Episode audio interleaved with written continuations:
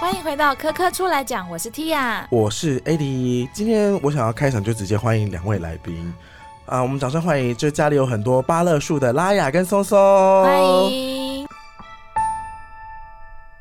嗨，大家好，我是你们的专属训练师拉 雅。嗨，大家好，我是松松，欢迎大家做会轻松聊自然哦。耶、两位上钩 模式，因为今天两位其实是呃也是 p a r k 节目的友善互动啊，他们嗯是对我们自己讲自己的节目名称吧。我们是就决定是你了，松松松，为什么松松要 叠字？因为要模仿那个宝可宝梦，可梦，宝可被梦，召唤出来的时对，候，你还记得杰尼龟会怎么叫？接你接你。，对嘛？ 好，那那个，请问为什么是松松两个字？松松？因为第一个当然是取自于我们很喜欢树， 这可以讲名字的一部分啊啦。任何树都可以 吗？他啦，他很喜欢 树，你的边境关系。因为他是他是森林系的。好，松松是森林系毕业。对对对对对，呃，所以这爱树吗？从小就爱。我从小喜欢大自然，当然一开始比较喜欢动物啦。呃对啊，念念森林系的话，当然是对树有更多的认识。有动物系吗？现在后来变成生科系了，就动物系加植物系，呃整。并之后变成生命科学系可。是如果你都喜欢的话，为什么一开始会选择念森林系？哦，因为考不上东西啊，不是好，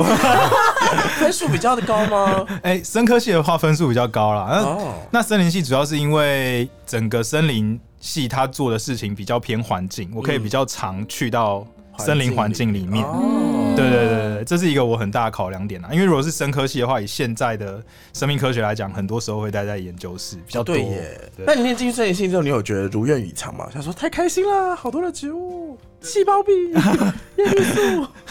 是吗？是这些哦，吗？就啊好绿哦，这样哇，左眼都是绿色，感觉很养眼睛这样是。森林系在学什么呢？哦，森林系主要它是一种应用科学啦，它在学就是跟森林有关的所有大大小小的事情。那它也包含了怎么样去种一个森林，或者去怎么去认识整个森林环境。嗯那反过来说，也有去学习怎么运用这个木材，嗯或者是说，哎、这个木材里面怎么去萃取、运用这些我们叫副产物，嗯，对，像这种副产物的运用啊，然后或者是说有一些更进阶的，譬如说这个木材要怎么变成家具啊嗯，制作家具的方法啊，那。因为木材它可能会有一些什么胶合，就什么是软硬程度不一样之类对去的，弹性的木嗯还要材，学到这些耶。对，然后就是你为了要能够让不同木材的性质结合，你可能要学怎么去粘它，哦，对哇哈，所以就可能就会有什么胶合啊， 就是这一类很多各种不同面向。拉雅跟这一切都没有关联，是不是没有关系。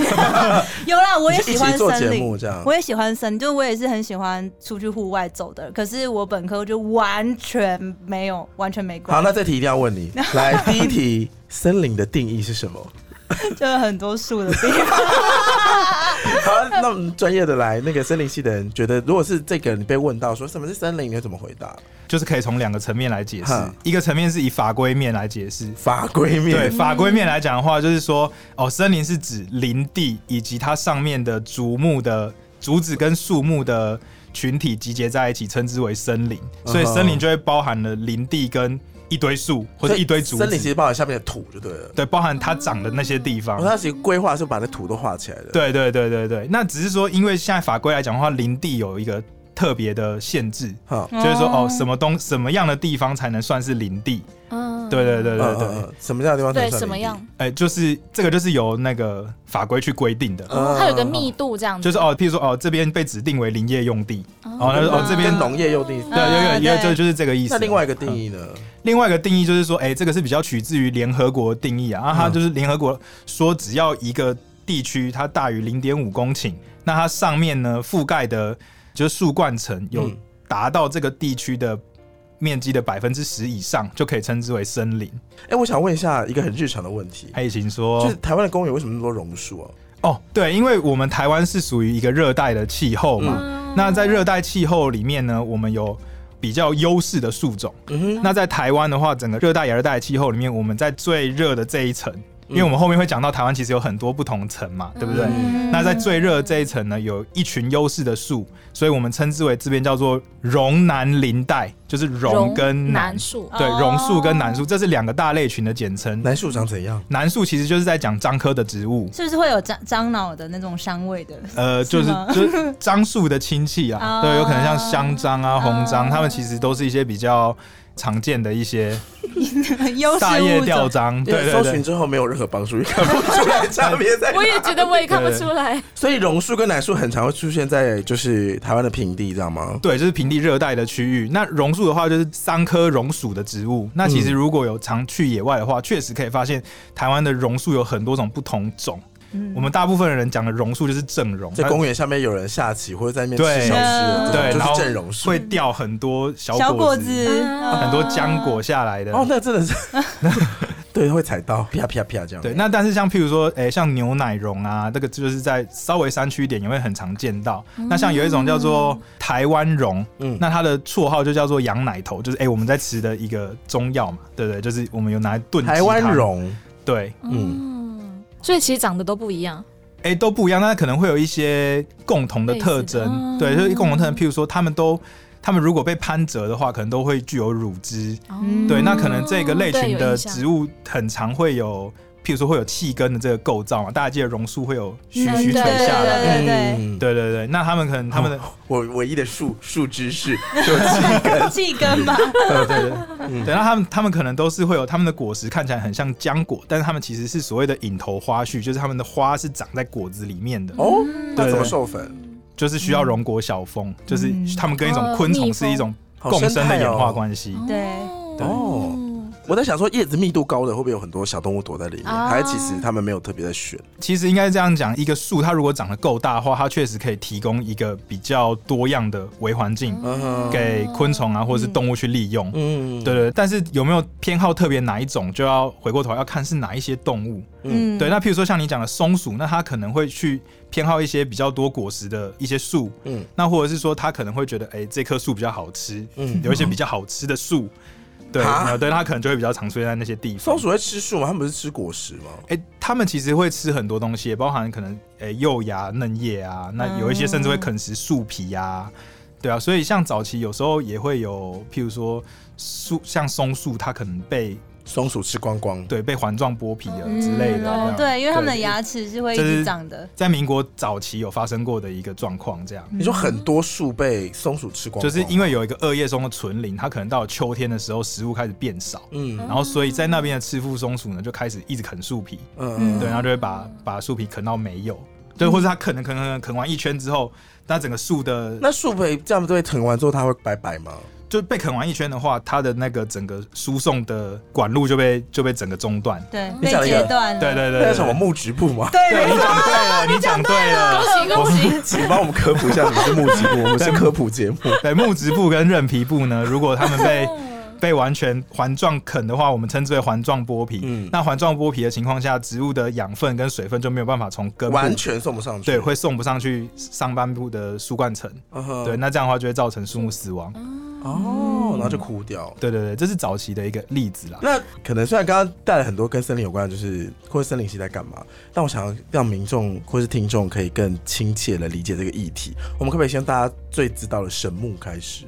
神木的话，它长得很巨大嘛，对然后它可能年岁很高对嘛，都对是对破对千年嘛。对那主要是因为台湾有原生的两种针叶树，嗯对，一种叫做台湾扁柏，一种叫做红块。嗯，这这几种块木呢，嗯它其实是比较稀有的，全世界也没有多少种。嗯，对，那这两种块木呢，它们就是有这个特性，它们生长的非常缓慢，嗯那可以存在非常久远。嗯对，那它们也可以长得非常巨大，嗯哦对就是有这个概念出来之后，那再加上我们有经过一个日治治时时期期，嗯对，那对日治时期的时候，日本人也发现，哎、我们台湾有很多的巨木群，嗯，对，那他们就肯就有去做利用嘛。所以他有一段时间是不是砍木头或是盗采这件事情很严重？盗伐的话，当然有一阵子是有，嗯不过现在来讲的话，整个样态也都改变了，也已经很少直接去砍活的木头。嗯对，那比较多的话就是砍一些原本的林业遗址，原本的林业遗址就是人家砍剩的，对，哎砍剩的对树头，然后把这些树头呢，它其实还有很多木材没有用，那他嗯们就可能把一块一块切下来，再运下山。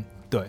那不过这几年其实这个这些状况呢，我相信政府在就是很努力的在改善啊。对那台湾有林业吗？现阶段应该不算有，有有很少啦，嗯很少。对，因为台湾木头的自给率呢，以前是不到一趴，现在应该已经超过一趴了。嗯就哼是说，我们现在市面上看到的所有木头里面，还是很少哎、还是对啊不很多到一趴跟超过一趴还是很少对哎、对对，但是就是要努力增加啦。对，嗯因为台湾一样嘛，这个你把木材想成是一种农作物嗯哼，来说的话，我们台湾产制木材这个农作物的成本比那种欧陆平原的土国地家很，多的啊国家，，对，相较之下，我们的成本高非常多。因为刚刚讲到那个面积的问题，嗯我在想说，因为其实我查到的资料是说，台湾的本岛面积大概如果说三万六千平方公里的话，森林其实就占了两万一千平方公里，其实是六十趴以上。对啊，我也觉得到处都是树，对，所以其山实上的话其实是比例很高，那为什么成本是比较高的哦呢？，但是反过来说，我们台湾是一个年轻的地质，哦，啊我们也的是我们的坡度很陡，嗯对，你要在这些很陡的坡度上进行作业是非常困难的。哦嗯哎、再加上我们其实现在的银林政策是，哎、是禁伐天然林的，我们没有在砍原本就长在这边的树。哦嗯对，那所以以我们要找到一块地方，嗯然后去种植我们所谓的人工林，种准备拿来砍的树。嗯哼对，。光是这个点就非常困难，因为已经没有多少地方是可以拿来种树的。那国外都会有人工林的概念吗？哎、国外很多也都是人工林，他们会有好大一块区域都是拿来当做要准备产出木材的森林。嗯哼，那他们可能每年会砍一个区区域对那嗯隔年砍下一个区，然后可能以十年、二十年当做做一一个个轮回，做一个轮回。那他们这样的话，就可以每年都有木材的产生嘛？哇，那真的很大一片地耶。对，没错。所以像这种都是在北欧国家，或者是诶美国其实也有啦，嗯所以这种地方比较容易去操作。哦，嗯，听说是溪头其实也是人造林，对，溪头也是人工林，它早期就是一个在日治时期的时候，他们确实有所谓永续的概念，嗯哼，所以他们觉得砍完树之后呢，就是要再去种新的树，这样以后才可以维持这边继续有树可以使用。对对对，对对对，不过他们呢，就是当时啊，在做这个银银龄政策的时候呢，可能没有做过那么多的研究。对，那他们选的树种呢，就选了他们日本本土，诶、当时觉得很好用的一个木材，叫做柳杉。他们就是种了很多柳杉在溪头，所以溪头其实它有看到很大一部分都是柳杉林这嗯样。哼，嗯对对对对对但是它那些是以后要再使用的嘛，没有任何其他功能，比如说防风吗？是抓地啊这种的。哦，就是当然，如果一片森林它它一直有森林在上面，那它是具有我刚前面讲水源涵养的功能，有一些水土保持的功能。你说的根系可以抓住这些地，那这些这些土呢，可能就会减少它被冲刷，或者减少它大规模走山的机会。嗯对，不过以溪头的这个案例来讲的话，它原本这一块森林它被种植的目的就是要被拿来砍来用，是没有错。嗯对，那为什么会说他们做的研究不够，也是因为柳杉可能不那么适合台湾对的气候柳，柳杉可哼，能纬不度是对不一样嘛。，对纬度不一样，嗯然后他嗯可能原本觉得适合，但是实际上虽然那边有一定的海拔，但是可能天气还是太热了对。对，那再加上嗯后来就是我们宣布了一个政策，就是禁伐天然林，因为环保意识抬头。嗯哼，对对，但是禁伐天然林之后呢，我们因为砍树的形象变得很差，所以到最后是连这些人工林也都没有在做砍伐了，嗯它也没有在做这些就林在那边长。对，对就就是没有在做这些银林的这些作业。那所以这一块这一块像这样子的人工林，它其实如果要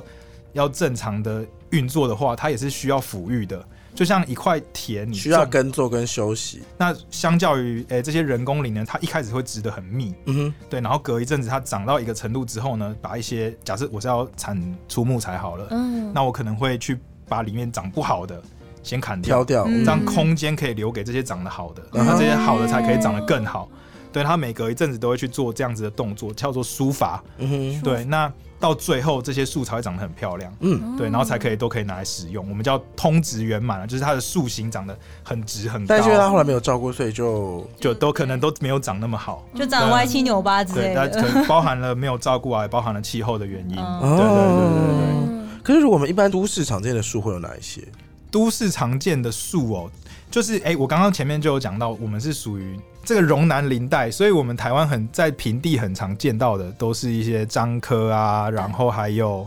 还有我刚刚讲的三棵榕树啊，哦嗯那另外还有一个就是壳斗科的植物啦，在稍微五百公尺以下有也很多所谓壳斗科，壳斗科的话给大家一个印象就是像栗子。嗯或者是龙猫它们吃的那个象石。哦，对对对对，这些就是所谓的壳斗科。这些是因为好长，所以就是比如说像人行道的树啊，都种它们嘛。诶、行道树来讲的话，它们就是会挑一些第一个生命力很强，嗯第二个适适合热带气候，嗯哼，然后再来才会去考虑它好不好看嗯，这些的。把树种在都市里面，是不是真的很难存活啊？其实也不会，嗯就是因为植物其实它的生命力真的算蛮强的。嗯所以只是你行道树种在都市里面，要看的是你给它多少的根系的空间，你给它多少的照顾哼，跟它们自己照料会往外伸展 吗？哦，它们的根系确实是会往旁边伸嘛，对啊所以你要开嗯一开始的植穴，就是说种下去的这个洞有多大，嗯哼，嗯那哼下面除了水泥之外，你留多少？空多少间让它空间伸展，对对对，让它伸展，那嗯它的它的可以透水下去的程度有多少？嗯哼，对，所以这就也会取决于哦，譬如说我们铺的铺设人行道是不是透水的材质啊？哦，就是类似哦，对，就是类似像这样子的方式去让它可以活得更好。就嗯是很常有一些人行道会突然有树那个翘起来，就是对对嗯直对接对对啊，他们都把它撑起来，对我啊想说他们真的很强。对对对对对对，嗯没错。所以那些生命力强的树是什么？我先举一些比较不好的例子啊，就是譬如说，哎、我要讲的是黑板树。嗯，黑板树就是嗯被发现说，哎、它很适合热带生长，嘿然后又长对得很高，对又长得很快，可是它的质地就脆。哦它遇到台风、遇到一些天灾或是下雨的时候，它容易断掉。然后再加上呢，因为黑板树呢，它在夏天的时候是它的繁殖季，它会开花。嗯可是它开开好花，吗？它开花的时候会有味道。 嗯嗯那这个味道呢？真的假的？什么 味？呃，我都会说是青春的 味道。汗臭鼻吗？臭扑鼻吗？嗯，你可以很想难得形在很难形容啊。有有些人会觉得好闻，有点像是油漆味，再加上一些刺鼻的味道。就它不是那种很容易被辨认的花香的那种清新调，对它对是对属于对，特别款的味道，特别。款的味那道所。以它种一大堆的时候，就会说这个夏天怎么回事？对对对对，就是这个，就是很常在某些特定路段，你夏天的时候就会闻到怪怪的 味就道。哦说，就说那个不 好意思，帮我关窗户自己。对，就会发生这样这样子的状况。哦，对那后来大家发现这件事情之后，有有改换别的选择吗？哎、以现在来讲的话，行道树以整个国家的方针来说，会越来越希望可以挑更多的原生种植物来做。原生种树，嗯黑板树对对对不是原生种吗哎、？黑板树也是引进的，它是它是算是外来种的嗯植物。那我们原生种有没有长得又快又好的？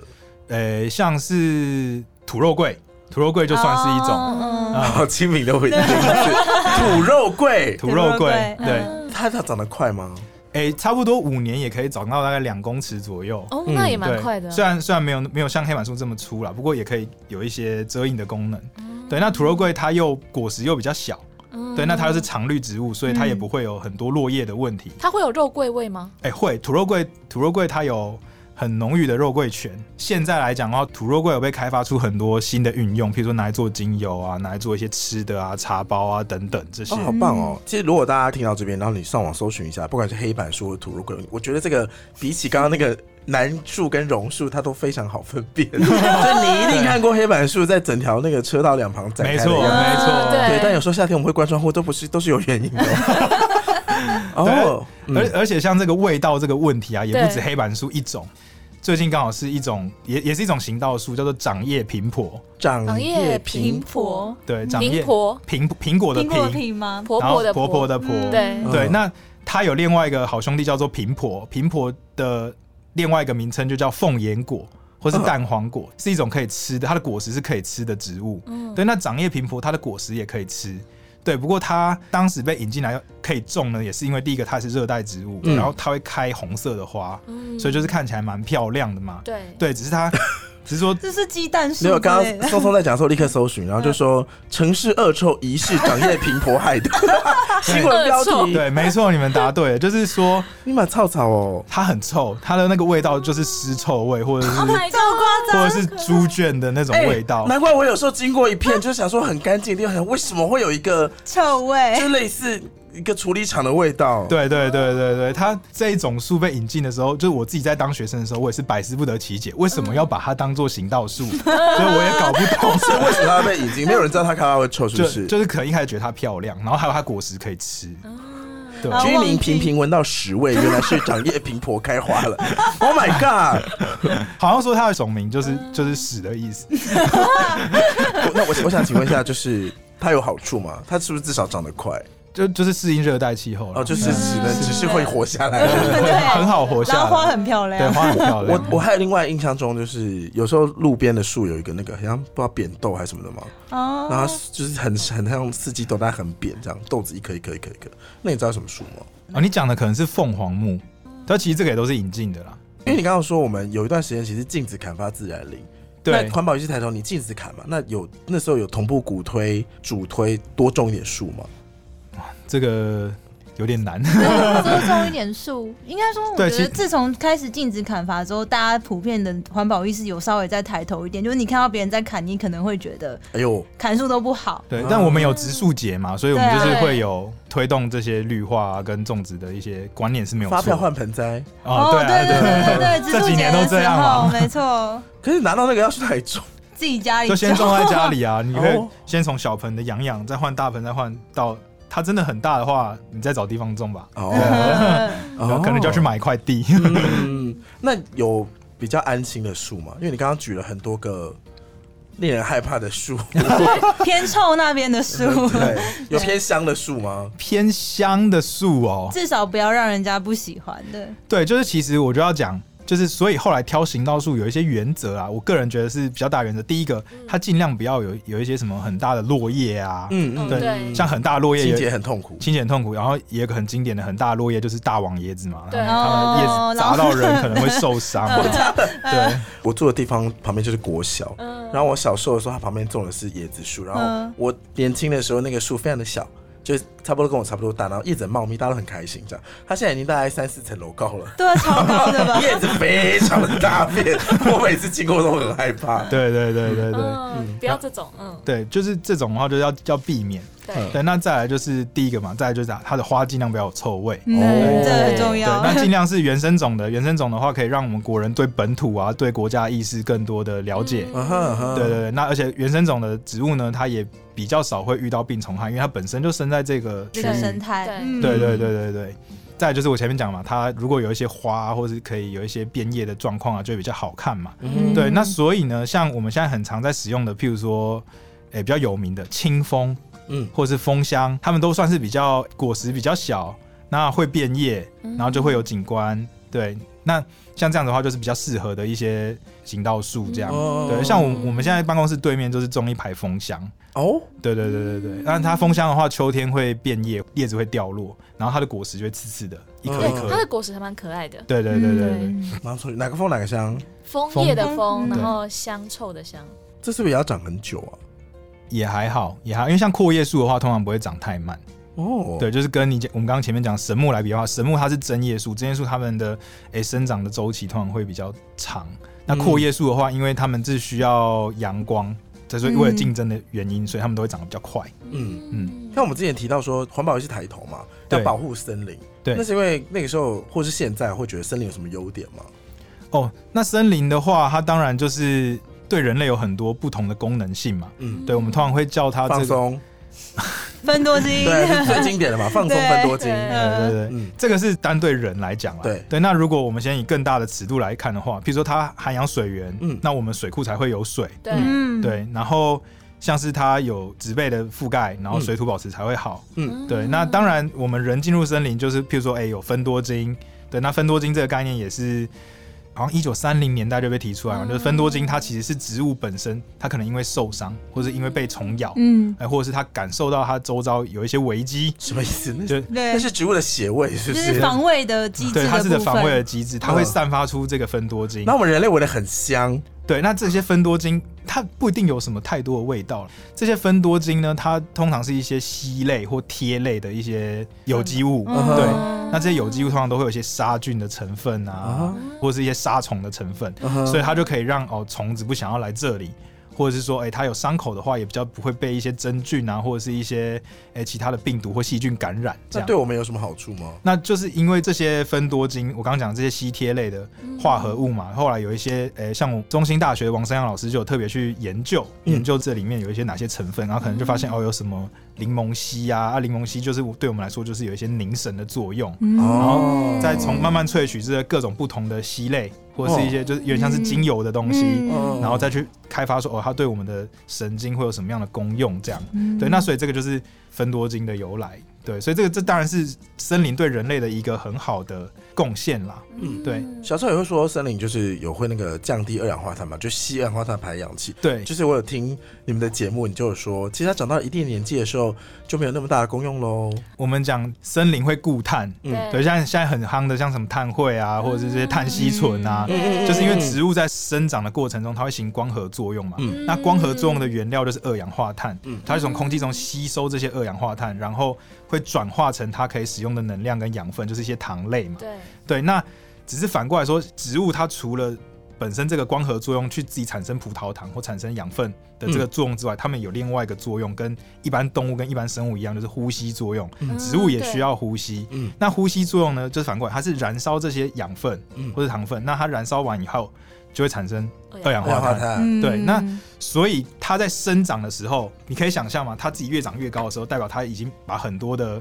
很多二氧化碳吸进来，对，吸进来之后，然后它才有原料可以成长成一棵树嘛。对，嗯对，那它如果长到一个程度之后，它也会不继续长大、啊，嗯对。对树也会老啊对当它老到一个程度，它的光合作用的就效会率慢下来。对就会慢下来，那它呼吸作用的效率也还在，那慢慢的哦它们就会黄金交叉嘛。嗯所以到了一个程度之后，你可以想象呼吸作用，它它光合作用大概不太做了，那还在持续做呼吸作用，那它这个时候它就再也没有所谓的固碳的效果了。那你这样讲的话，嗯森林的空气真的比较新鲜吗？哎、森林的空气原则上还是比较新鲜啦，就是如果是森林的空气来讲的话，不过也是要看森林是在哪里，因为现在有一个新的研究显示说，像我刚刚讲的，森林散发出来这些芬多精，在这些树它散发出来这些气体，又称为挥发性有机气体。那它如果在都市的话，有时候会跟汽机车排放的废气结合，什么会怎对样？它哇们结合之后会变成 PM 二点五，哦呃所以就会造成空气品质变不好它还会增加空气品质不好。就有有可机会。嗯啊对对对对对，所以还是要看这棵树是在哪里。那你说森林的空气比较好，那一部分是除了它会散发芬多精之外，它还是会呃有一些说法是会有负会可以强化这个区域里面的负离子的含量啊。啊负离子的话，它是可以把空气中一些悬浮微粒结合以后让它沉降，沉降，沉降的时候它会掉到地板上。不但很多人喜欢白天或者清晨的时候去森林里面散步啊。嗯哼那你说空气是最好的吗？其实这个后来理论上来说，它是不一定啦，没有说就是比较好。大家会觉得空气比较好，是因为可能刚那个睡醒，刚对一一一方面，然后还有白天的时候，可能可你不是觉得树也是视不一定野在比呼较吸吗？对树也会呼吸，它对啊晚上也都只做呼吸作用对嘛。啊，所以白天去的时候，不就是他们刚睡醒，所以也是他们他们的起床气在那边吸。对，就是他们可能，所以所以才会说那个时候它的空气品质不一定比较好。嗯对对对，啊，我们会觉得比较好，是因为那个时候通常早气温比较低，哦我们哦我们吸进来的时候比较凉比，较清凉的对，感比觉，较清凉的感觉。 世界多么的美好！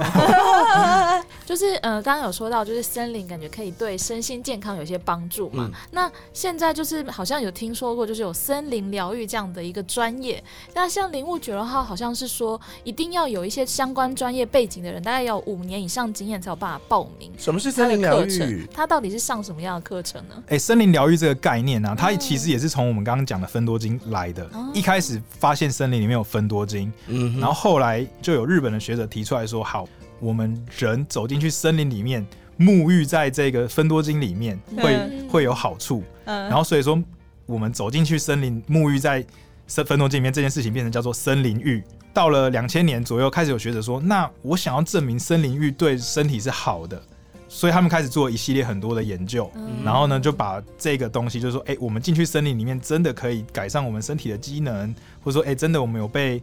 被 heal 治了，愈，对，真的有被治愈了，然后所以才会又跑出来“森林疗愈”这个名词。嗯哼对，就是说，哎、我们进去森林里面，森林可以帮我们疗愈，这样。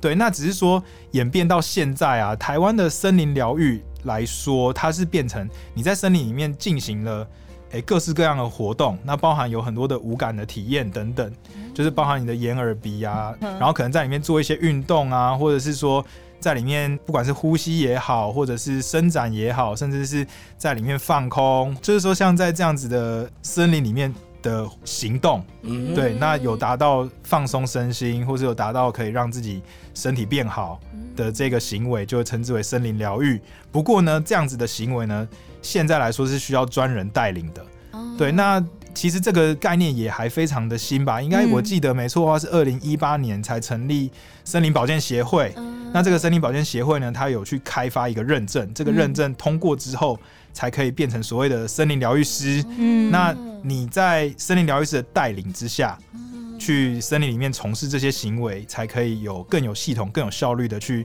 体验所谓的森林疗愈。嗯这样，嗯听起来可能有点复杂，但我突然想到以前朋友参加过的活动，但嘿我不确定是不是森林疗愈，但他说他那时候去森林里面体验是从另外一个观点跟角度来感受这片森林，比如说，呃，有人会引导他们说，那我们今天带听诊器去听树木输送水分的声音，嗯或是用手去感受这个土的湿度，在树旁边跟不是树旁边是什么样的湿度，这样嗯类似这样的过程的，听起来也是蛮疗愈的，对。对，可能就是这样类似的行为吧，就是用另外一个角度来感受森林。对你朋友他可能是做其中一个环节的体验，嗯嗯对。那专业的森林疗愈的话，它可能是会包含好几个这种不同的活动，哦，对，包含了像这样子的体验的嗯体的触觉式的体验，嗯哼。那可能也包含像我们可能在开播前的聊天，像是一些导览、夜间导览，去认识这些动植物。嗯其实你真的去认真观察，你在森林里面遇到这些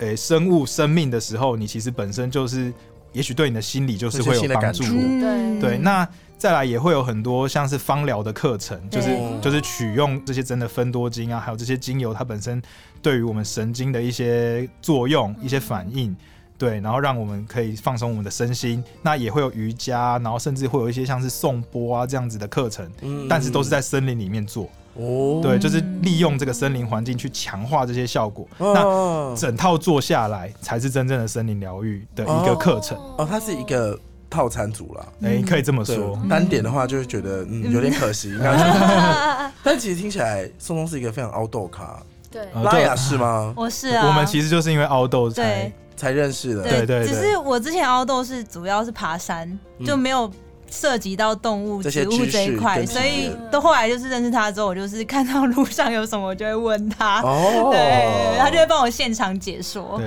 哦对，很棒。所以两位平常都在带这些导览什么的。他是主讲，我是助教的部分。哇对对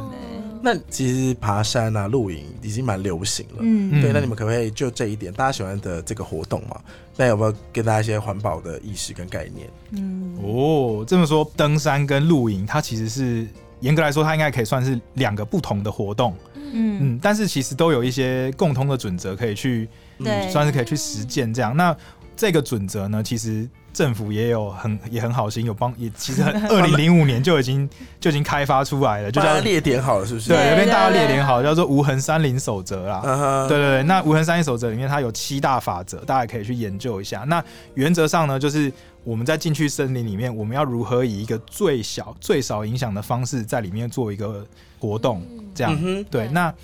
呃，我个人认为，以登山来讲的话，我觉得第一点非常重要，就是要做好事前万全的准备。万全的准备。哎对，就是说你进去爬山，大家可能会觉得说，哦，现在有很多森林游乐区，或者是说，哎呦，哎，很多步道，那哎走或不者完说的步道。或者说，对哎、这个这些很经典的登山路线，每天都超多人去爬，几百几千人去爬，我去爬一定没有什么问题。没有哦对然后就有啊问题没有啊了。但鞋其子实就这样选就错了，鞋子就选错了。对对对对对对对对，对，可能鞋子就选错啦，你可能嗯穿牛仔裤也选错啦。所 以哦对啊，这些这些都是非常重要的细节，因为其实你进去森林或者你进去登山，它是一个野外，它是一个野外代表什么？它没有完完全全在，它不是完完全全是否人在做的一个嗯，场域。嗯哼，对对对，那它就可能会有很多不同的风险存在。那资料收集跟评估。对，你要评估好你自己的体能，你有没有对办法做好这些事情，对，然后你要你预计要多久做完，然后你可能有没有需要有人帮你留守，嗯对，那这些其实都很重要。你要研究好路线，你怎么走，你有没有办法在山上确定你自己现在在哪里，嗯哼嗯对，，怎么样不不迷路，对，这些就很重要。这是我个人觉得最最最重要的。不不嗯要因为觉得说啊来一趟难得就很可惜，我一定要冲到底，这些想法或者心态有可能会就是危险系数可能就会对提升。对对对对对对对，这是登山的部分啊呐、嗯哼，对，那露营的部分的话呢，我觉得啦，现在最重要的是台湾现在有很多露营场，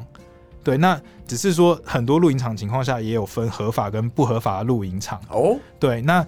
如果你真的是去一个完全野外的地方，你要去露营，那我给你的建议就是说，你一样要以一个最小影响的